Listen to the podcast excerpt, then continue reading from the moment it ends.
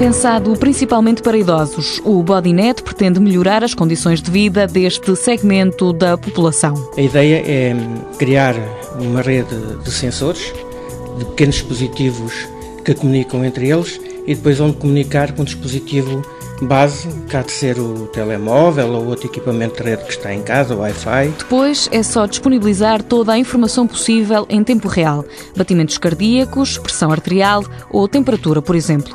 António Pereira, do Instituto Politécnico de Leiria, escreve o pequeno dispositivo. Mais pequeno que um telemóvel, o idoso irá trazer à cintura e depois que comunica com uma rede, ou seja, o telemóvel, ou seja, uma rede que tem dentro de casa. Um sistema que detecta as quedas, por exemplo. Quando o idoso cai, ele consegue distinguir o que é que é queda, o que é, por exemplo, os assentos no, no sofá, ou subir escadas e descer escadas, ele consegue distinguir isso.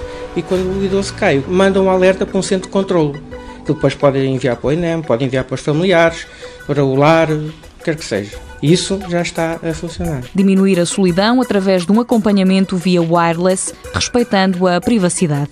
António Pereira, do Centro de Investigação em Informática e Comunicações, revela que todo o processo está praticamente concluído. Atualmente já temos a arquitetura toda desenvolvida, temos os nós todos a comunicar e agora estamos a meter sensores nas extremidades que é para eles comunicarem, por exemplo, a temperatura, frequência cardíaca, por aí fora. O preço final do Bodynet ainda não foi definido, mas deverá rondar os 50 euros. Mundo Novo, um programa do Concurso Nacional de Inovação BSTSF.